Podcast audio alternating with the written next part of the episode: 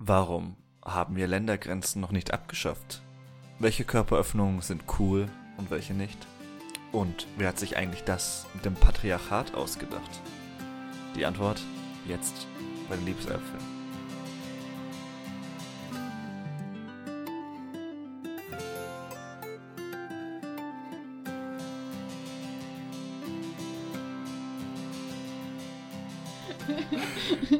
Herzlich willkommen zu den Liebesäpfeln, Folge 5 äh, zum Thema Grenzen.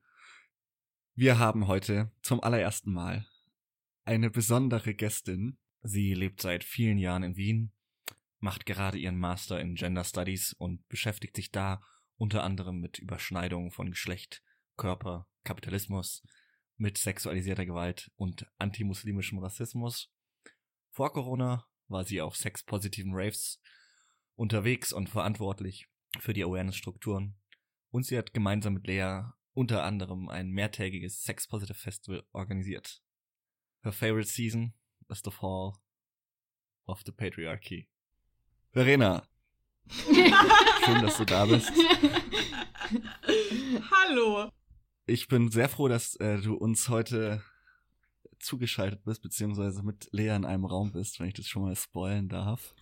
Ja, und dann ist natürlich wieder Lea dabei, unsere allseits geliebte Kultur- und Sozialanthropologin, Jugendsexualpädagogin und auch Sex-Positive-Aktivistin. Ich bin Jonas, Theologe und Philosoph aus Erlangen und ich wurde jetzt schon öfter gefragt, das können wir ganz kurz vorweg machen, was Sex Positivity ist weil ich immer Leuten sage, mm. wer leer ist. Und ähm, ich habe jetzt zwei Expertinnen vor mir sitzen. da sind es aber kalt erwischt. Sorry, hätte ich euch vielleicht auch vorwarnen können. Es tut mir wirklich leid. Lea, mach du das mal. Was ist Sex Positivity? Was ist Sex Positivity? Wow, ich habe meine Bachelorarbeit ähm, zu der sexpositiven Community Europe sogar geschrieben. Deswegen sollte das eigentlich so aus dem Stegreif können. Aber das Schwierige ist, dass Sexpositivität sehr unterschiedlich definiert werden kann. Deswegen wäre vor allem meine Auffassung von Sexpositivität jetzt äh, einfach mal euch mitteilen und ähm, das ist vor allem, dass Sexualität, was auch immer für die, die einzelne Person Sexualität bedeutet, etwas Gutes ist ähm, und zum Menschsein dazugehört, was nicht heißt, dass man sexuell aktiv sein muss, äh, in dem Sinn. Also damit äh, möchte ich auch Menschen inkludieren, für die, also zum Beispiel asexuelle Menschen. Genau, aber dass es voll in Ordnung ist, ähm, sich mit Sexualität auseinanderzusetzen und dass es auch ein gesundheitliches Thema ist. Also da sprich ich im Bereich äh, sexuelle Gesundheit an. Und es gibt so gewisse Grundwerte in der Sexpositivität, die nicht wirklich festgeschrieben sind, aber die auf jeden Fall Menschen, die sich in solche sexpositiven Räume bewegen, versuchen zu leben, wie zum Beispiel Consent, also ist, äh, dass wenn Dinge passieren, sei es sexuelle Handlungen oder nicht sexuelle Handlungen, dass es beidseitige Einverständnis da ist, beziehungsweise von allen, allen Personen, die irgendwie dabei sind und anwesend sind, ähm, ein enthusiastisches Ja zu dem geben können. Dann zum Beispiel No Shame, egal ob es um sexuelle Orientierung geht, ob es um äh, sexuelle Vorlieben geht, äh, zum Beispiel Kings genannt. Dann so Body Positivity sozusagen und Inklusivität, also ähm, und Diversität, also das sind so ein bisschen die verschiedenen Grundwerte. Mhm. Es ist sehr viel komplexer und auch innerhalb der sexpositiven Community gibt es leider Ungleichheiten und, und Hierarchien, die was man spürt. Ja, aber es ist grundsätzlich für mich eine sehr äh, reflektierte Community oder wenn man sich für mich mit Sexpositivität auseinandersetzt, ist das sehr was, ähm, was mit Selbsterfahrung zu tun hat und dass man sein eigenes Verhalten äh, und äh, die Sozialisation sowie die Gesellschaft kritisch hinterfragt. So, das fällt bei mir so alles mit Sexpositivität. Könnte man vielleicht als kritische Sexpositivität bezeichnen. Genau, oder? voll. Es gibt auch die, die Strömungen. Also in der Sexpositivität gibt es dann enorm unterschiedliche eben ähm, so Sparten nochmal, wo man sich eigentlich. Mhm, sind wir schon bei der Abgrenzung. Genau, voll. Ja, Verena, sag doch mal, du hast ein Thema mitgebracht. Worum geht's heute? Boah, schon wieder keiner erwischt jetzt, Jungs. ich dachte, du machst das. Ach, ich rede immer so viel.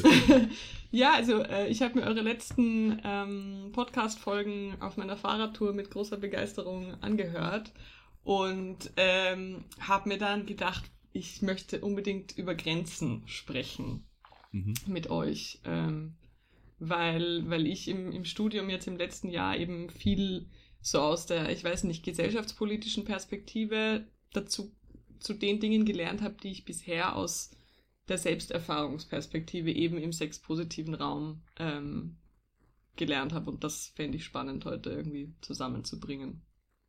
Mhm.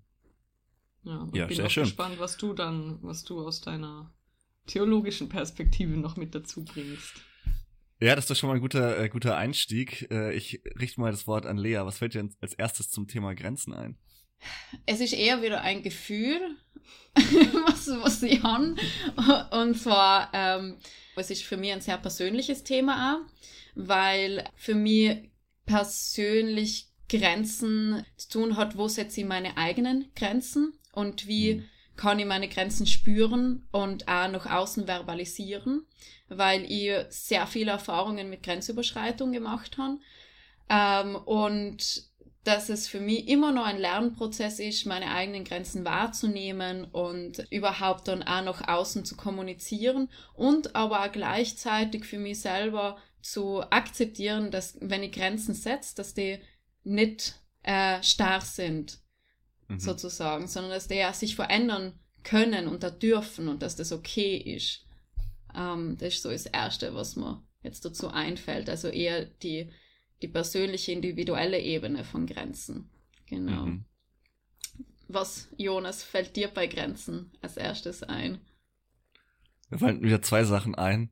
Einerseits so der Philosoph in mir, der, der sich an Wittgenstein erinnert fühlt. Also Wittgenstein sagt mal, die Grenzen meiner Sprache bedeuten die Grenzen meiner Welt. Ich habe sehr Mhm. viel Wittgenstein gelesen, deswegen fand ich den sehr interessanten Gedanken und ich glaube, wir kommen da vielleicht auch später nochmal hin äh, auf die Frage, wo ist, wo hört eigentlich unser Denken auf? Wo sind da unsere Grenzen Mhm. gesetzt? Auch natürlicherweise. Lustigerweise, ich finde, mir kommt auch irgendwie so ein kirchliches Lied in den Sinn.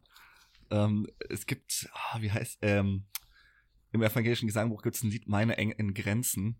Mm. Und äh, es ist so aus der neuen äh, geistlichen Liederbewegung. Kennt ihr das wahrscheinlich nicht, oder? Na.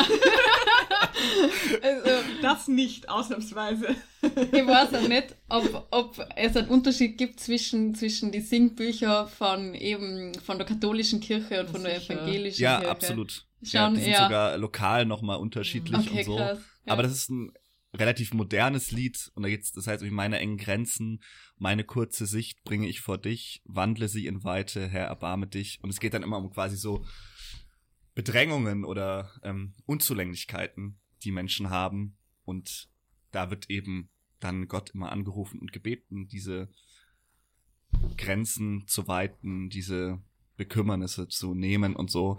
Und ich finde es interessant, weil das irgendwie auch ein Thema ist, ein religiöses, ja. Also diese Frage, wo sind meine Grenzen und die Bitte, die zu öffnen, Freiheit, also was ist Thema auch in diesem Lied und ich weiß auch nicht, aber das ist mir als erstes in den Sinn gekommen. Mhm.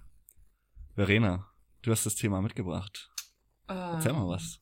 Ja, also ich fand es spannend, dass, dass du jetzt am Ende auch schon ähm, Öffnen und Freiheit gesagt hast, weil das war bei mir gestern, als ich mir ein bisschen Gedanken gemacht habe, irgendwie Mhm. sehr präsent, dass ich, dass mir immer als, als irgendwie als Kontrahent der Grenze ist mir die Offenheit Mhm. Mhm. ähm, in den Sinn gekommen und ich meine natürlich, also mir fallen vor allem auch persönliche Grenzen ein irgendwie und, und Grenzüberschreitungen. Ähm, aber ich, ich finde, Staatsgrenzen waren halt in den letzten Monaten auch großes Thema. Äh, Mhm. Und ob man die eben öffnet oder nicht. Mhm. Ähm, ja, und, und da so auch die Frage, wann sind Grenzen sinnvoll und wann nicht, weil Mhm. auf der individuellen Ebene sind sie unglaublich wichtig und werden denke ich, zu selten gesetzt. Ähm, mhm. Aber auf der Ebene von, von Nationalstaaten sehe ich das ein bisschen anders und frage mich da oft, wen, wen schützen denn eigentlich solche Nationalgrenzen? Mhm. mhm. Ja. Genau, also wen schützen Staatsgrenzen, wen schützen ähm, solche Aufnahmegrenzen für Geflüchtete, mhm. wen schützen Begrenzungen an Universitäten oder bei Wahlen, äh, wen schützen Fristenregelungen bei Schwangerschaftsabbrüchen und wen schützt zum Beispiel diese klare Trennlinie zwischen den zwei Geschlechtern, die wir aktuell noch haben. Mhm. mhm. Also mhm. das sind eben alles so Grenzen, die von, von oben auf uns institutioneller Ebene irgendwie gemacht werden, die einerseits Sicherheit suggerieren, aber die Frage ist immer auch für wen. Mhm. Mhm. Ja. ja, also das ist auf jeden Fall, unser Recht basiert ja zu ganz großen Teilen auf Grenzen. Also es ist ja eine der zentralen Ideen überhaupt von Recht, dass man sagt, wir schaffen kulturell eine Grenze. Wir sagen, das und das ist in Ordnung, das ist drinnen und das ist draußen. Mhm. Und das liegt, unterliegt wahrscheinlich jeder Rechtsordnung, dass man sagt, wir müssen irgendwie abgrenzen, welcher Teil von uns geschützt wird und welcher nicht. Sonst herrscht halt irgendwie Anarchie, zumindest ist das die Rechtsauffassung, in der dann letztlich sich der durchsetzen wird oder diejenige, die halt am stärksten ist oder in dem Moment die Möglichkeit hat, sich durchzusetzen. Mhm. Und Recht ist immer ein Schutz der Schwächeren, was es dann umso absurder macht, wenn man mit diesem Recht Leute im Mittelmeer ertrinken lässt, weil man sagt, mhm. genau die wären ja echt die, die darauf angewiesen wären, vom Recht mhm. geschützt zu werden. Die haben ja auch Rechte, also die werden halt missachtet. Ja. Und da ist dann so die, da ist dann so die Diskrepanz zwischen Recht in einem ideellen Sinne und ja, der Durchsetzung des Rechts und ja. kollidierende Rechte und so, ja. Ich möchte da nur kurz einhaken, weil du jetzt Anarchie so mit dem Recht des Stärkeren gleichgesetzt hast. Ich bin jetzt auch mhm. noch keine Anarchie-Expertin, aber das äh, habe ich auch den Eindruck, dass das uns ein bisschen so suggeriert wird, dass die Anarchie mhm. gleich das Chaos und das Recht des Stärkeren mhm. ist. Ich habe eher mhm. den Eindruck, dass aktuell in unserer Gesellschaft das mhm. Recht des Stärkeren im Sinne von äh, denjenigen mit dem meisten Kapital mhm. gilt. Also ja. Interessant, ja, stimmt. Was mir noch dazu eingefallen ist, so von Grenzen von Staatsgrenzen und, und die Abgrenzung von anderen, finde ich immer so, so ein bisschen das, der Auffassung, dass wir das andere brauchen, um uns selbst zu definieren. So, also auch die Identitätsfrage und die mhm. Angst der, von Verlust der Identität. Und, äh, und die Frage mir dann, also die Frage, was sich für mich stellt, seien die Grenzen notwendig oder ist da einfach die Angst so groß, ähm, um sich da zu öffnen, um die Grenzen zu öffnen, weil man dann eben Angst hat, okay, wenn ich äh, die Personen mit meiner Identität gleichsetze oder äh, eben die Grenzen öffnen tue, wer bin ich dann? Kann ich mich dann noch abgrenzen oder kann ich mhm. dann mich selber noch definieren? Und ich glaube, da ist ganz viel auch Angst dabei und ich finde, ihr habt so ein cooles ähm, cooles Modell gefunden, das für mich manchmal so die Öffnung von Grenzen oder zumindest oder auch Grenzüberschreitungen sinnvoll sind, wenn eben so, solche Angst da ist, wo man sich in der Komfortzone bewegt, sozusagen. Also mhm. wenn man merkt, man bewegt sich da in einer Komfortzone und, und es ist kein Wachstum oder keine Entwicklung dann möglich aufgrund der Angst.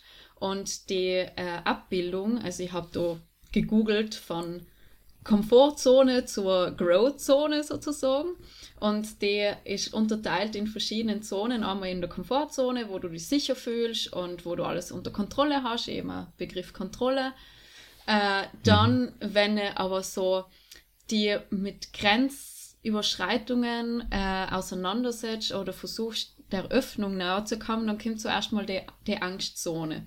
So, wo man sich unsicher fühlt, äh, wo man sich sehr schnell von Meinungen von anderen Personen beeinflussen lässt. Ähm, und wenn man die Angstzone überwindet, kann man äh, in die Lernzone übergehen, wo man eben so neue Perspektiven langsam anfängt, mehr zu verstehen, zu integrieren. Ähm, und, und eben, und da passiert für mich dann in der Lernzone das Öffnen ähm, und über die Grenze rüber zu gehen. Und die Angst tritt dabei mehr und mehr in den Hintergrund. Und dann kommt für mich die Wachstumszone, wo man also für mich hat es dann auch was mit Gemeinschaft zu tun und mit äh, eben mit einer positiven Entwicklung, wo man neue Ziele setzen kann, wo man ähm, neue Sinnhaftigkeit finden kann. Und ich bin mhm. Der Überzeugung, dass man das Modell so auf verschiedene ähm, Grenzen, ähm, positive Grenzüberschreitungen oder eben, man kann es Eröffnungen oder produktive nennen. Grenzüberschreitung. Genau, mhm. produktive finde ich auch voll gut, danke. Äh, verwenden kann, sei es auf einer individuellen persönlichen Ebene oder eben auf einer institutionellen Ebene, ähm, bei Staatsgrenzen und so weiter und so fort. Also, genau. Mhm. Also ich finde dieses Modell auf, auf individueller Ebene total sinnvoll. Mhm. Ich habe auch für mich nochmal so eine Unterscheidung gemacht, ähm, weil ich finde, es kommt voll auf die Hierarchien mhm. an bei, bei Grenzüber, also mhm. bei Grenzen oder bei Begegnungen eben. Ähm, ich finde, sowas ist in den, in den Kreisen, in denen wir uns bewegen, in sexpositiven Kreisen zum Beispiel oder einfach äh, allgemein Kreisen, wo man offene Kommunikation irgendwie übt, ein total hilfreiches Modell. Aber ich finde, ähm, wenn es um so, ähm, wenn es um Abgrenzung in Verbindung mit Abwertung geht, also mhm. bei Rassismus, Klassismus, Sexismus, Ableismus und so weiter, ähm, funktioniert das irgendwie mhm. für mich nicht so, so ganz mit der, also was soll da die Lernzone dann, dann mhm. sein? Also ich habe den Eindruck, es kommt darauf an, dass man sich ein, einigermaßen auf Augenhöhe begegnet, mhm.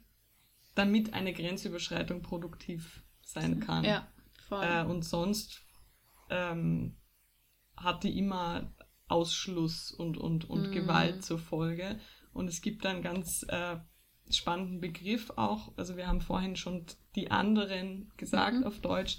Äh, Edward Said hat den Begriff des Otherings geprägt und das ist halt mhm. vor allem ähm, in Bezug auf den sogenannten Orient ähm, relevant und kann aber auf ganz verschiedene Sachen angewendet werden. Und ähm, das meint eben auch genau dieses, dass der, der sogenannte Westen ähm, seit Jahrhunderten diesen sogenannten Orient braucht, um sich eben selber zu definieren als fortschrittlich im Vergleich zum barbarischen, rückschrittigen ähm, Orient. Und das Spannende ist, dass sich ähm, diese Bilder, die man dann zeichnet vom anderen, mhm. verändern können, je nachdem, was man gerade braucht für die eigene Identität. Mhm. Mhm.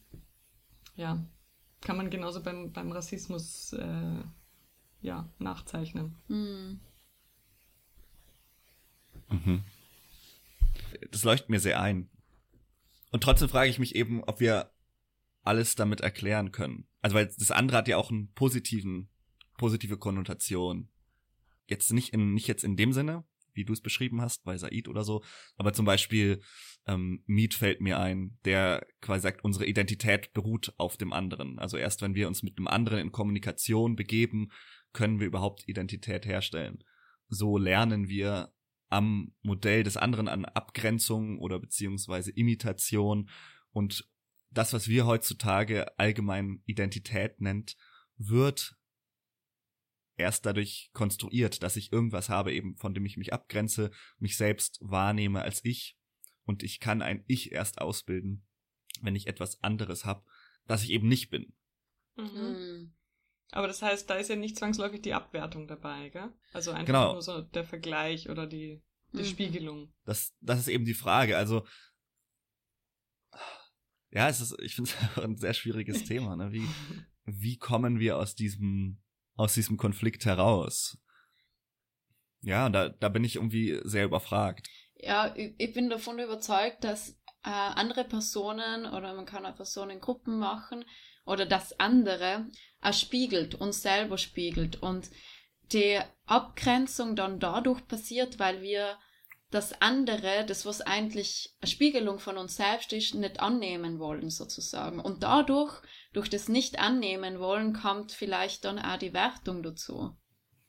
Ja, wir haben das vorhin schon mal angekratzt, ne? aber also die Frage wäre doch, und ich einfach euch gerne nochmal pointiert stellen würde, wo sind Grenzen sinnvoll? Magst du, soll ich? Wenn dir gleich was einfällt. Äh, vor allem für mich, also ich gehe immer sehr gerne eben auf die persönliche, individuelle Ebene. Und wo du, Verena, schon davor erwähnt hast, dass dort oft Grenzen viel zu wenig gesetzt werden. Und da finde ich sinnvoll, dass Grenzen gesetzt werden. dass wenn man jetzt kaum Lust auf Sex hat, dass man auch keinen Sex hat, was auch immer Sex für die jeweilige Person bedeutet. Und mir ist dazu eingefallen, so der, der Spruch so, Liebe kennt keine Grenzen was ich grundsätzlich je nach Kontext, also grundsätzlich gut finde, also auch von den sexuellen Orientierungen her so, dass das Love is Love, das typische, was auch überall auf Social Media unterwegs ist, stehe voll dahinter, aber der, der Spruch hat mir dann aber weitergebracht zum Gedanken, dass, dass eben Liebe verwendet werden kann, also missbraucht werden kann, um Grenzüberschreitungen zu rechtfertigen. Wenn du mich liebst, dann machst du das und das. Und da kann ganz, können ganz oft Grenzüberschreitungen passieren. Und da ist es umso wichtiger, dass man seine eigenen Grenzen spürt, wahrnimmt und auch nach außen kommuniziert und auch einerseits Verantwortung über die eigenen Grenzen nimmt. Mir ist es persönlich sehr oft passiert, dass ich zwar meine Grenzen kommuniziert habe, aber dass ich nicht, ja, ich sage jetzt mal, stark genug war oder nicht so strikt genug mir an meine Grenzen gehalten habe, weil ich mehr an die andere Person gedacht habe, weil ich Angst gehabt habe, ja, wenn ich jetzt das nicht mache, dann ist die andere Person beleidigt oder verletzt oder wirft mir eben wieder vor, ich liebe sie zu wenig. Und genau, und deswegen finde ich es sinnvoll, Grenzen zu machen, um eigene Grenzüberschreitungen beim eigenen Körper und auch auf die äh, psychische Gesundheit bezogen zu, ähm, was ist das schöne Wort, äh, vorzubeugen oder, ähm, ja, ich sage einfach vorzubeugen. Aber da ist es für mich sinnvoll, genau. Ich habe jetzt die ganze Zeit überlegt, wie, wie ich das allgemeiner, also von der individuellen Ebene wegbringe. Mhm. Äh, und denke mir, es ist doch irgendwie ein bisschen wie mit der Freiheit. Also die Freiheit hört da auf, wo sie andere einschränkt und auch die Grenzen sollten doch irgendwie so gesetzt werden, dass sie anderen keine Gewalt antun. Mhm. Also da bin ich wieder bei den Staatsgrenzen zum Beispiel. Ja, aber es ist doch, also so kulturgeschichtlich schon interessant. Wir hatten ja, also ich würde sagen, es gibt so ganz allgemein gesprochen die Grenze zwischen, also eine biologische Grenze und kulturelle Grenzen es gibt einfach biologische Grenzen, zum Beispiel, was wir zu tun imstande sind. Ich kann, so viel ich möchte, kann ich nicht auf ein Haus drauf springen. Das ist kein intellektuelles Problem oder so oder ein rechtliches Ding, sondern ich habe einfach körperliche Begrenzungen. Und es gibt aber, und das sind eigentlich die interessanteren jetzt, glaube ich, auch für unser Gespräch, kulturelle Grenzen. Hm. Und sich dann zu fragen, gibt es irgendwo eine Zeit oder einen Punkt, wo wir noch keine Grenzen hatten? Also gibt es einen Zeitpunkt in der Geschichte der Menschheit, wo es Grenzen noch nicht gab. Und ich würde sagen, Grenzen entstehen recht früh in der menschlichen Entwicklung.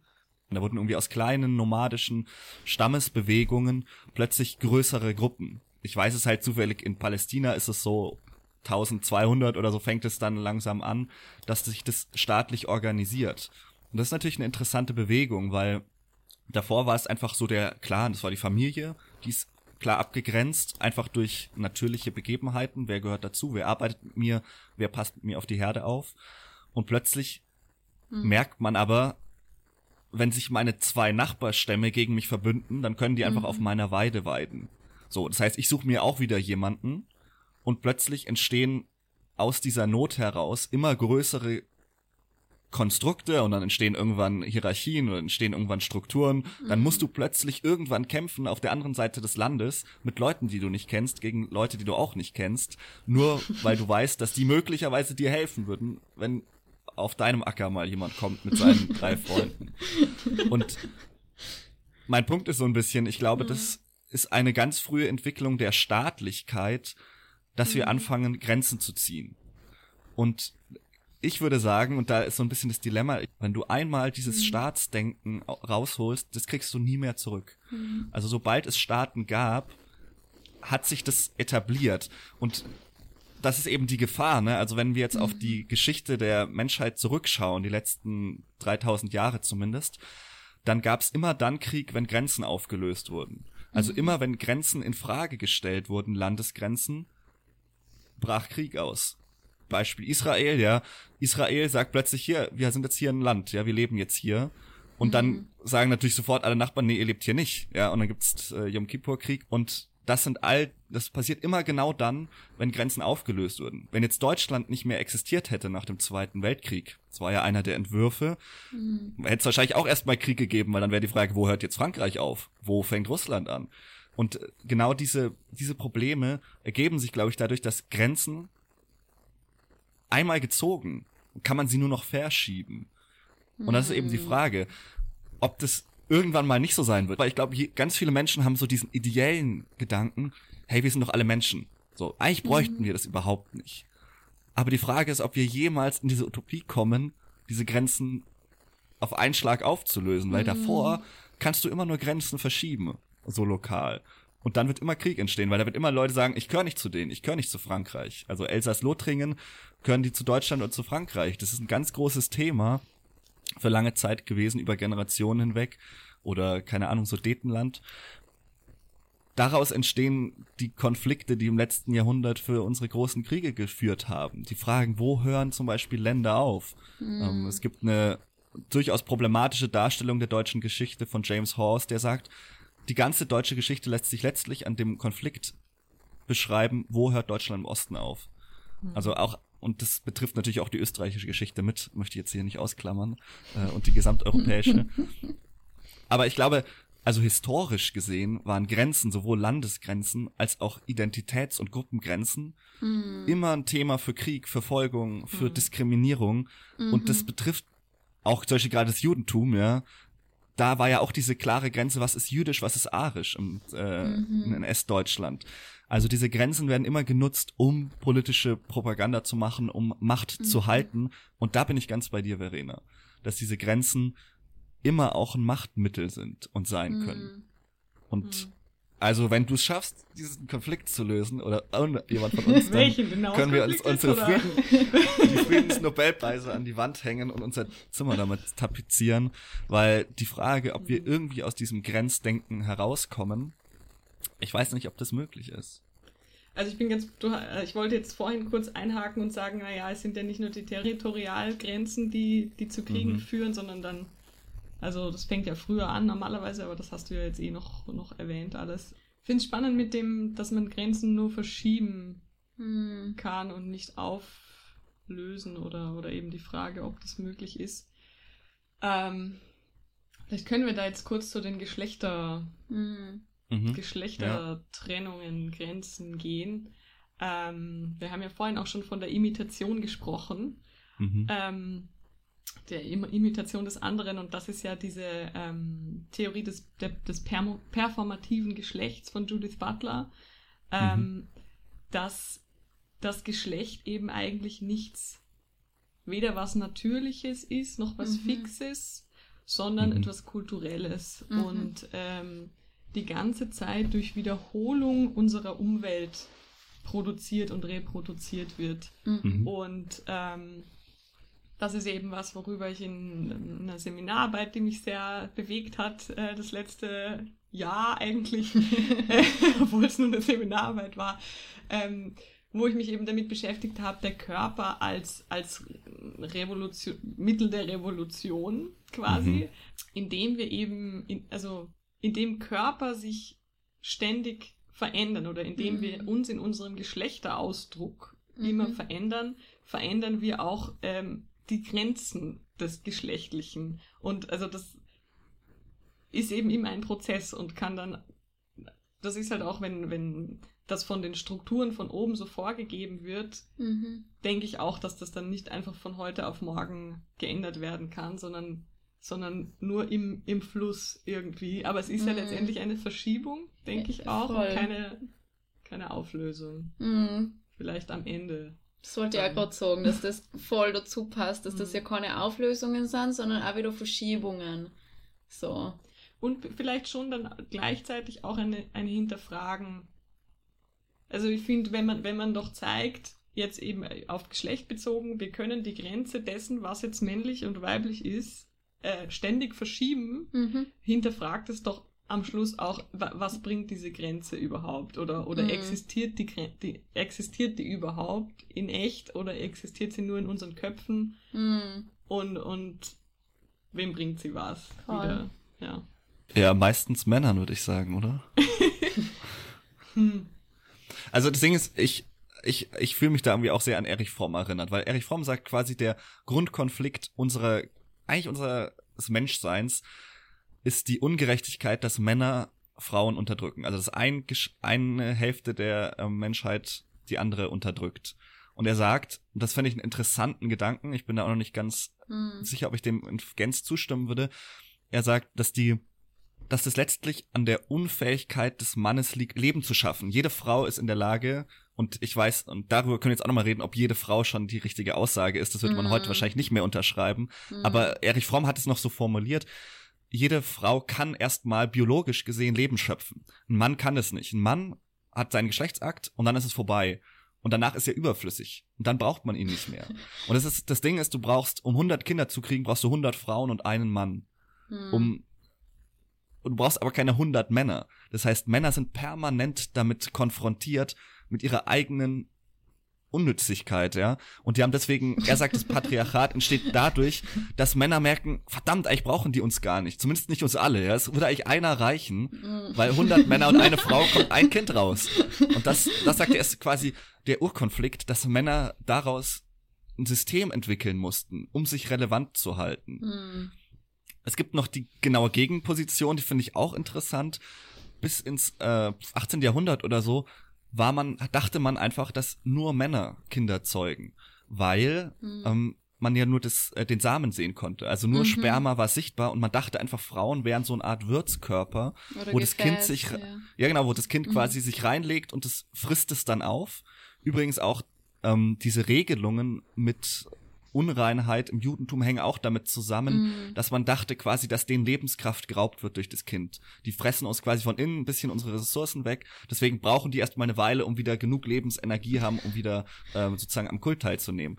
So. Und das ist die gegenteilige Position, dass man sagt, es ist sozusagen der Mann allein, der die Kinder Mhm. macht. Und die Frauen haben überhaupt nichts zu melden. Die sind letztlich einfach nur das Gefäß dafür. Und das war der Grund äh, für die Ausbeutung. Die stehen sich so ein bisschen gegenüber. Ich bin mir jetzt nicht ganz sicher, äh, wo man da Aber sich hinstellen sollte, aber beide kommen zum gleichen. Ergebnis. Ne? Ja. Ja. Ich, ich möchte äh, kurz erwähnen, ähm, das Buch von Erich Fromm, äh, so als ähm, Hinweis, ist 1956 geschrieben worden, also die Kunst des Liebens.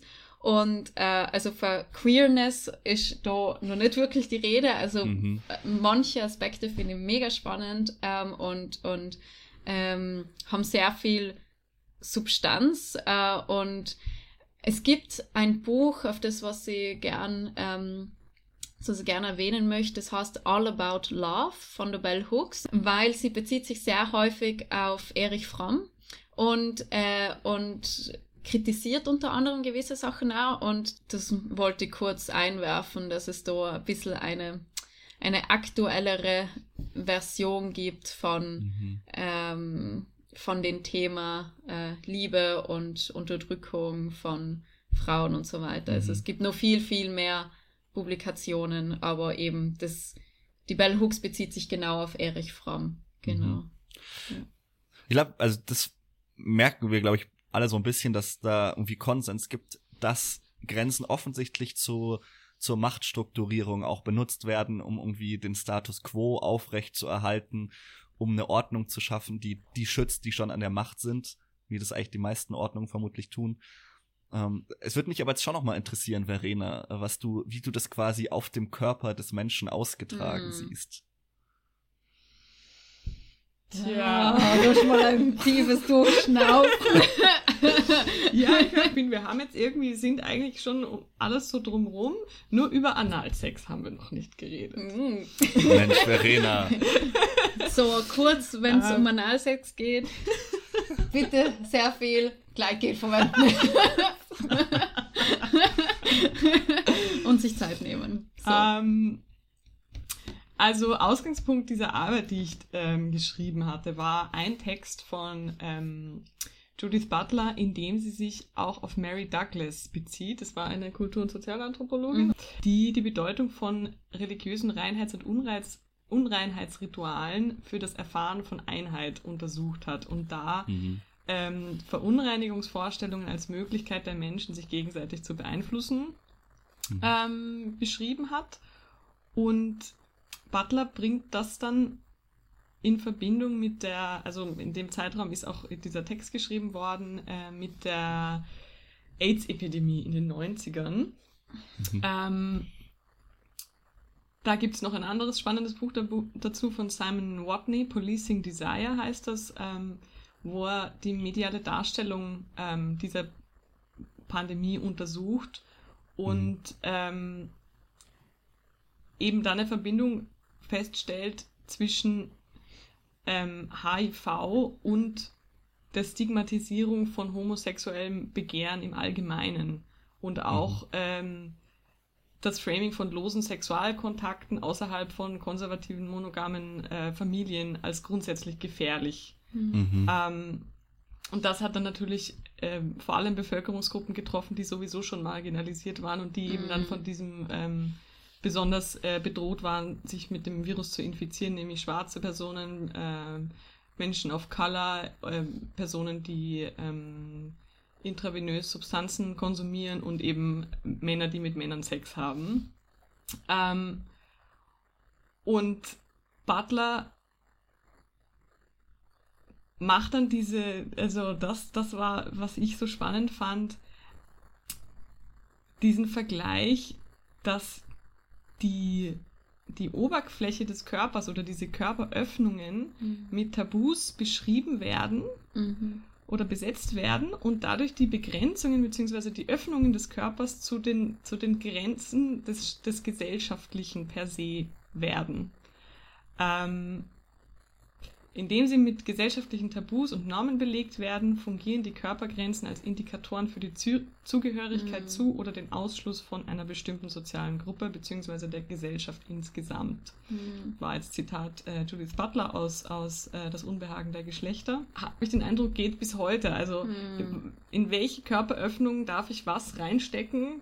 Oder was darf da rauskommen? Also mhm. da sind wir auch bei Menstruation, bei Voll. Ausfluss mhm. zum Beispiel. Mhm. Ähm, was, was, was ist normal, was rauskommt? Sperma ist sehr normal mhm. zum Beispiel. Menstruationsblut ist nie, nicht so normal, ist mhm. eher, führt eher zur, zur Ausgrenzung. Oder die ähm, weibliche Ejakulation ist ja. Genau, voll. Mhm. Ähm, also ich kenne Mary Douglas schon auch, die wurde so am Rande mal rezipiert. Das Problem ist eben, dass sie einige Sachen halt radikal unterschlägt. Und die müsste man halt da in dem Kontext nennen. Zum einen, also es geht auch um Reinheit und Unreinheit. Männer, wenn sie Sex haben, werden auch vom Kult ausgeschlossen. Du darfst nach dem Sex, nach deiner Ejakulation auch nicht mehr am Kult teilnehmen. Genau wie Frauen. Also die, es ist nicht so einfach, dass man sagen könnte, nur wenn bei Frauen was rauskommt, ist es schlimm und mhm. bei Männern nicht. Also wenn du ähm, das in Levitikus wird es geregelt, dieses, diese ganzen Reinheits- und Unreinheitsvorstellungen.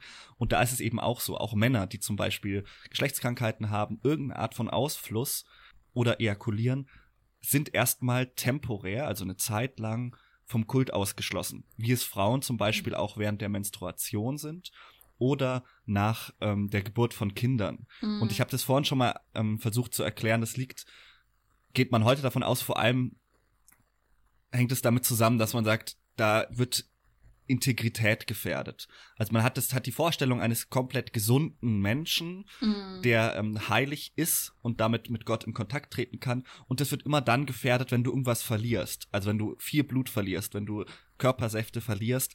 Das war denen irgendwie unheimlich. Da haben sie gesagt, nee, da, da geht um, das, das kann irgendwie nicht ganz gut sein.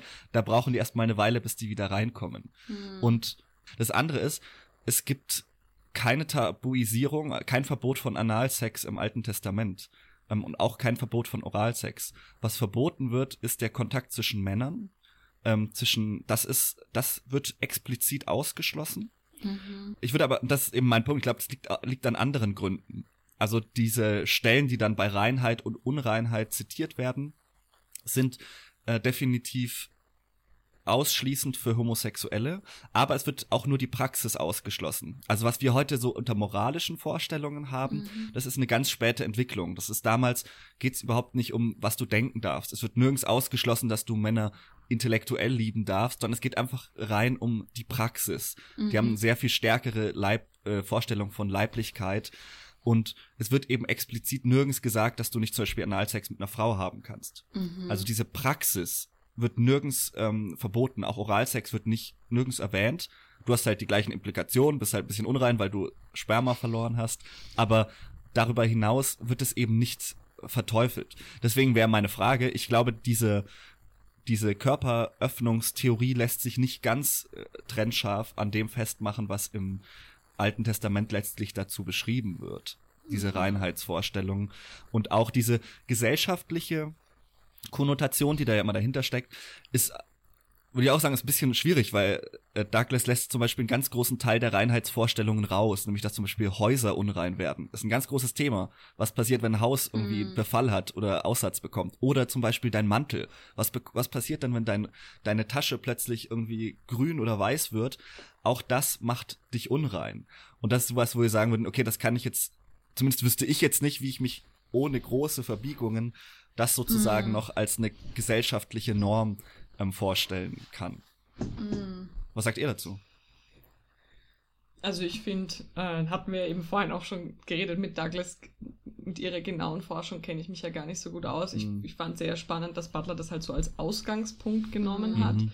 Ähm, und quasi, ich, ich verstehe alle deine Begründungen und, und habe den Eindruck, damals hat das vielleicht Sinn gemacht. So, ich kann nicht mit Gott in Kontakt treten, wenn ich, wenn ich unrein bin. Aber ich frage mich Mhm. halt, wieso haben wir das heute noch? Also, Mhm. ähm, wieso haben wir immer noch diese, das, das, das geht ja dann auch weiter, zum Beispiel bei psychischer ähm, sogenannter Gesundheit, Mhm, mhm. ähm, Mhm. dass wir immer noch so ein, ein also so, so Bilder von, von gesunden Körpern, von gesunden Geist haben, Mhm. die Mhm. eigentlich von niemandem erfüllt werden. Mhm. Und äh, die aber dann trotzdem zu Ausschluss führen, sobald das öffentlich wird, dass man dieses Voll. oder jenes Pro Problem äh, oder diesen Mhm. Defizit Mhm. hat, obwohl wir die eigentlich alle haben. Voll. Und da Mhm. habe ich irgendwie den Eindruck, wäre es mal Zeitgrenzen zu, aufzulösen, eigentlich nicht nur Mhm. verschieben, sondern auflösen. Mhm. Ja. Voll, eben, dass das die Vorstellung von einem Ideal da ist, von der Reinheit, die es eigentlich gar nicht so gibt. So. Mhm.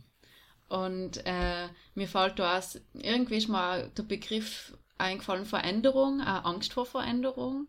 Mhm. Ähm, und Stigmatisierung, dass es ganz oft passiert, auch wenn man in der Geschichte schaut, dass äh, wenn Pandemien sein oder so, dass man alle Menschen oder auch so ähm, auf indigene Bevölkerungen, Frauen ähm, oder Menschen, äh, die menstruieren, hat man alle irgendwo hingesteckt, so. Das sind jetzt diejenigen, so. Und die abgegrenzt, so. Oder auch, ähm, wenn eine Pandemie ist oder so, ähm, wenn man, jetzt, ah, wenn man sich jetzt eigentlich die jetzige Situation anschaut, die Pandemie? gedacht, Wann Pandemie. gab's denn Ja, sowas? ja, ist es ja aktuell. Ja, Voll. dann. ähm, dass es dort auch Abgrenzungen gibt, so, Mhm. also, ähm, ich meine, und da ist dann auch wieder die Frage von, wer schützt wen, so, mhm. ähm, mit Quarantäne sozusagen. Ich grenze mich von der Außenwelt ab, ähm, um andere zu schützen sozusagen. Oder auch mit Körperöffnungen. Ich ziehe eine Maske auf, um andere zu schützen, so. Ähm, Mhm. Und da sind wir wieder beim gleichen Thema. Also das zieht sich eigentlich über, also durch sehr viele ähm, Bereiche durch. Finde ich sehr spannend. Mhm. Aber ich finde, ihr habt beide so zusammen für, für mich irgendwie eine sehr schlüssige Antwort darauf gegeben, warum es das noch gibt, weil ich finde, das ist genau mit Angst sehr gut beschrieben. Dieses, ich setze eine Grenze, also vor allem jetzt bei psychischer Devianz, was du beschrieben hast, Verena, dass man sagt, ich grenze mal alles, was links von mir ist, ab, weil ich möchte ja nicht krank sein. Deswegen, du hast recht, keiner von uns kann wirklich sagen, ich bin gesund, weder körperlich noch psychisch, wenn man länger drüber nachdenkt, ja, sind wir irgendwie neurotische Wesen und äh, keiner von uns kann wirklich behaupten, er hätte gute Gründe zu sagen, er wäre vollkommen gesund oder sie. Mm. Ich glaube aber, dass genau das der Grund ist, dass wir sagen, wir grenzen uns ab, dass wir sagen, wir haben Angst davor, in diese Gruppe reinzugehören, dass dazu zu gehören und versuchen das so lange wie möglich zu vermeiden. Und diese ganzen Grenzen, auch zum Beispiel jetzt, was wir hatten mit Reinheitsvorschriften, sind vor allem ja eine ein Gruppending, ja, dass ich schaffe, eine Mm. Identität zu generieren, die mich schützt.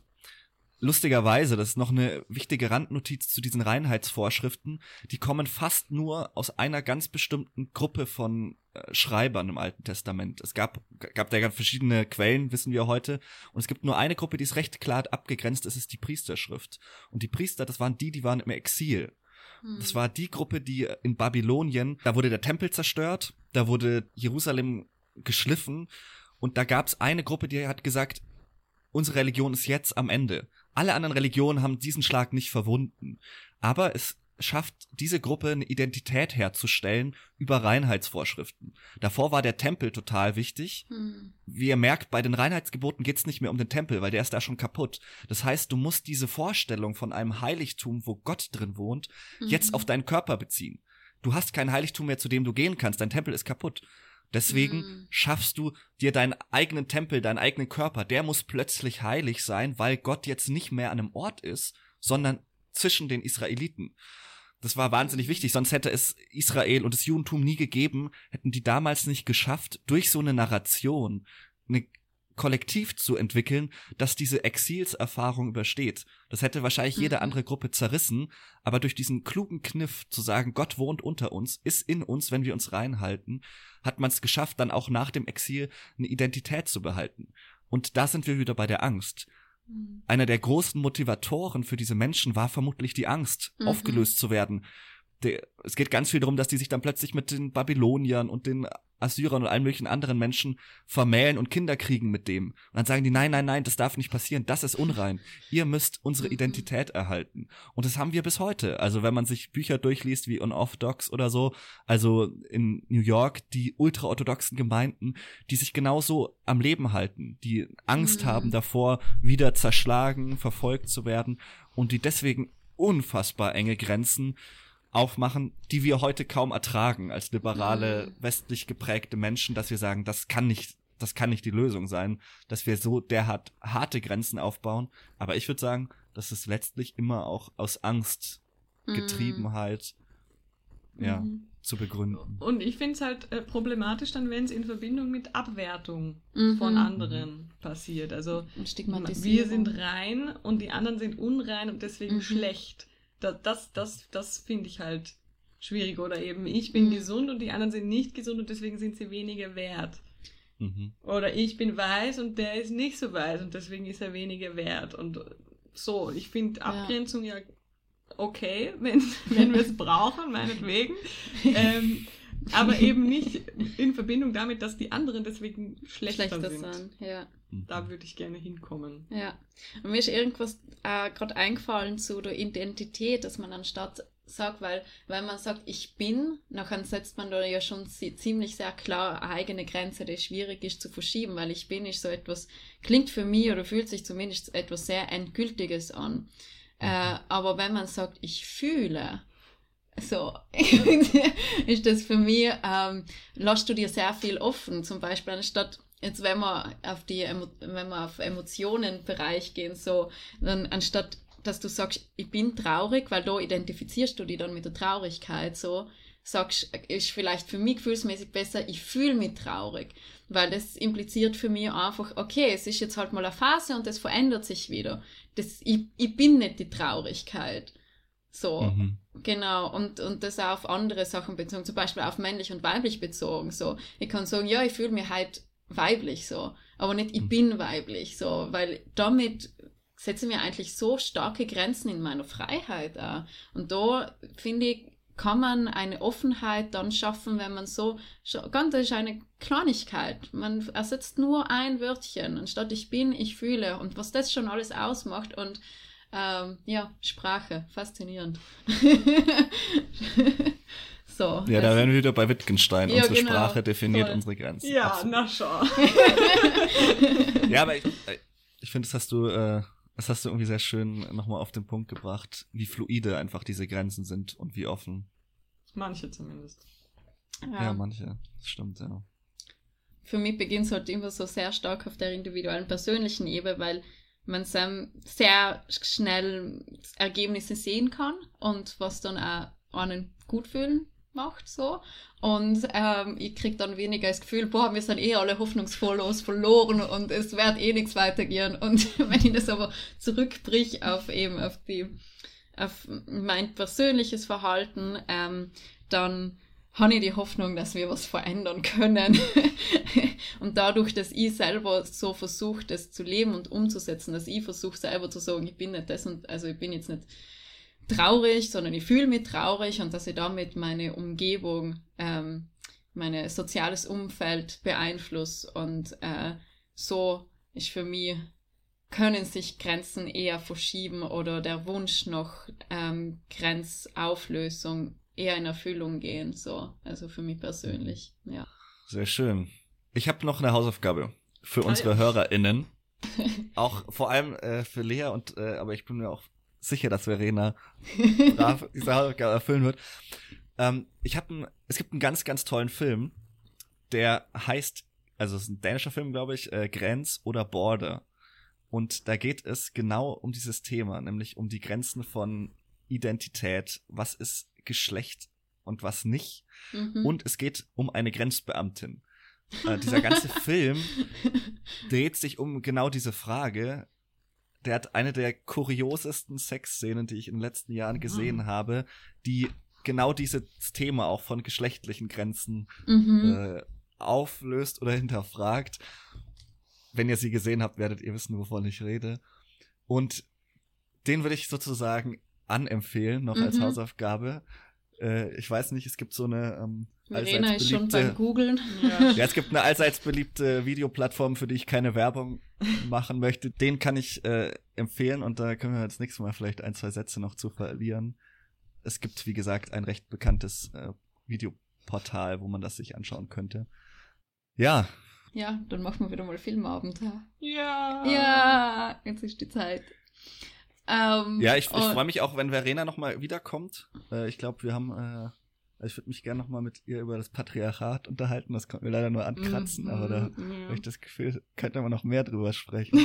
ja, her favorite season. the fall of the patriarchat. Ah, pa Patriarchat. Ja, nächstes Mal probieren nächstes wir das nochmal. Hm. Ja, ich möchte euch noch das letzte Wort geben, Lea.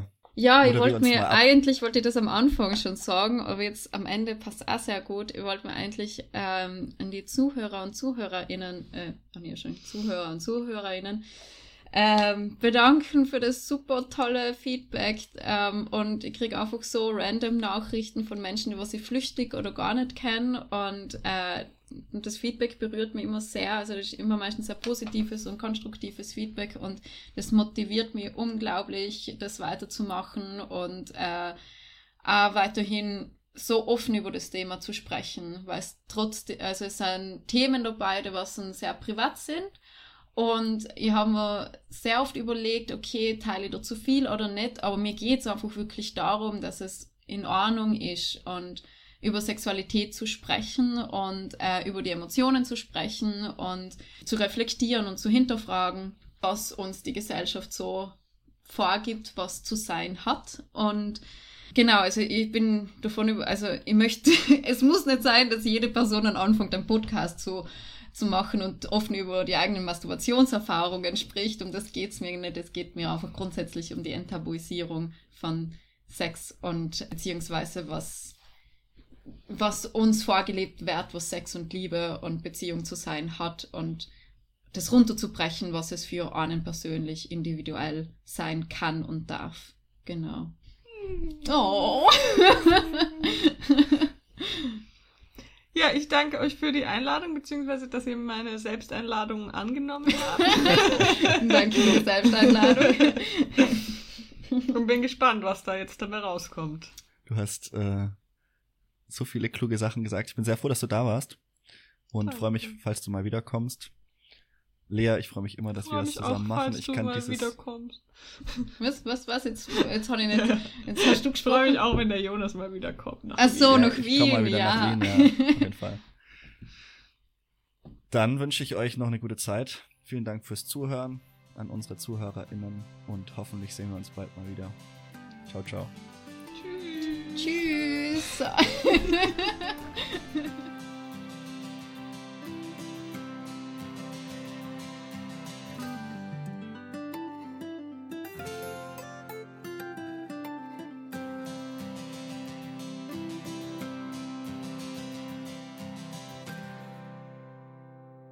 Unser Titelthema findest du bei silvermansound.com. Alle unsere Liebesäpfel-Folgen kannst du auf Spotify, Apple Podcasts, Podcast Addicts und Soundcloud hören. Du willst dich beschweren oder Lob abgeben? Dann findest du uns auf Facebook, Instagram oder schreibst uns an liebesäpfel at gmail.com.